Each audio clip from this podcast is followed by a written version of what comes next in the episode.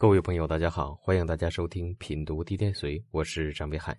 这一讲呢，我们继续来讲解《地天髓》这本书当中啊六经论部分的何之章这一篇内容。我们首先来看原文：何之亲人凶，忌神年转宫啊？怎么能够判断一个人他这个运势是凶还是吉呢？对吧？我们首先来看用神啊，用神不断的来进行啊进攻啊，来进行辗转啊，围绕日主。来发挥它的作用啊，这样的情况就是凶的啊。这是一个针对这样一句话的一个大概的注解啊。我们来听一听，看刘伯温怎么解释的：财官无气，用神无力，不过无所发达而已啊，亦无行凶也啊。这什么意思啊？就说啊，你四柱当中这个财或者官啊没有气的话啊，或者说用神无力的话，只不过说啊这一生当中呢不会发达而已啊，但也不至于有灾祸。但是呢，后面啊就是不好的情况。至于啊，忌神大多，或行或冲，岁运助之，辗转攻击，局内无备御之神，又无主从，不免华伤破败啊，犯罪受难，到老不及。这什么意思啊？如果说四柱当中忌神太多的话啊，或者说行啊，或者冲啊，或者岁运来相助啊，对吧？呃，辗转攻击啊，什么叫辗转攻击啊？就是啊，总能遇到这个忌神啊。有的人确实。四柱当中，你比如说有枭神透啊，然后呢又有这个击杀透啊，对吧？又有啊金木战呐、土水战呐等等，这都是一种凶的信息啊。凶的信息过多，那逢大运、逢流年就很容易把凶的信息进行引动啊。一引动，它就容易出现一些这个灾祸之事啊。局内无备御之神，什么叫备御之神呢？就是解决这种啊这个凶神的征克这种情况的这样的干支或者五行又没有啊。就是有问题不能够得到解决，那不免呢划伤破败，犯罪受难，到老不及啊，就不免一生当中呢会有一些不好的事情了啊。我们来看任铁桥对这一段的一个原文的注解啊，忌神者，损害体用之神也，很清楚啊，什么是用神，什么是忌神啊？忌神就是呢损伤这个用神的这个神，对吧？呃，损伤体用之神嘛，对吧？以体用来分析，就损伤用神啊。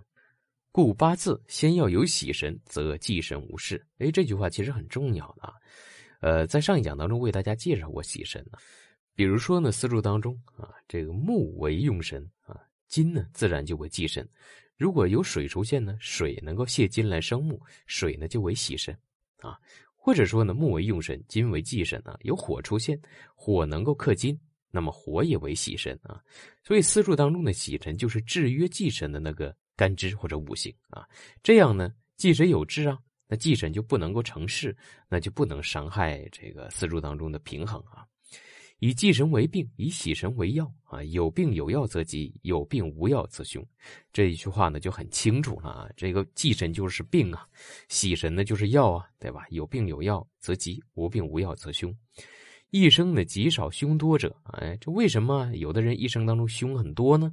解忌神得势之故耳啊，都是因为啊忌神太多了啊，而且能量太大，叫得势嘛啊，得势的这样一个原因啊。他接下来举例啊，如野月生人不用甲木而用戊土，则甲木为当令之忌神啊。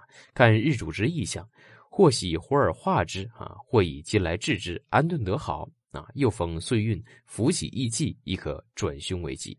啊，什么意思啊？你比如说啊，这个月令是引木了，他为什么拿月令来举例子？因为月令啊，古人认为是啊旺相的一种体现啊。那月令当中引木啊，有戊土啊。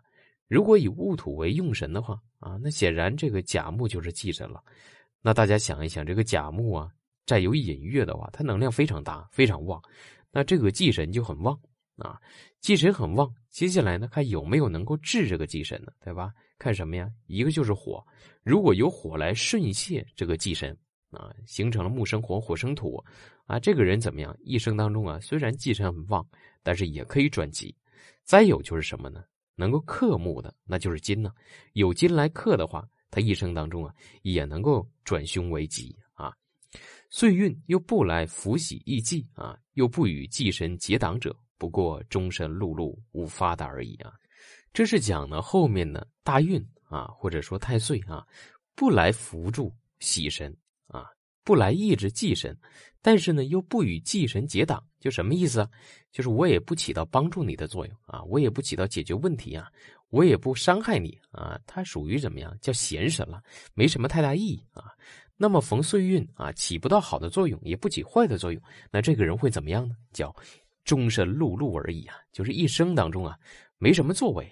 但是呢，不代表这个人就有这个不好的灾难啊。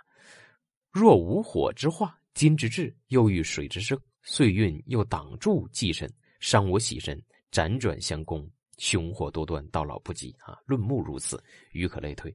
这句话就从另外一个角度来解释了。那你如果说没有火来化解这个木啊，又没有金来治这个木的时候，反而你岁运又有水来生这个木啊，那有仇神来生忌神，忌神旺又成事来克，这种情况叫什么呀？就叫忌神年转宫了，对吧？有忌神旺啊，而且呢距离又近，又有路线啊，能量大，而且逢岁运又有生助他的。这就是所谓的忌神年转宫的啊一个典型的情况，论木如此，与可类推嘛，对吧？木的五行是这样的，其他的五行的道理啊也都是这样的啊。这一讲的内容就为大家分享到这里，感谢大家的收听，欢迎大家持续关注，谢谢大家。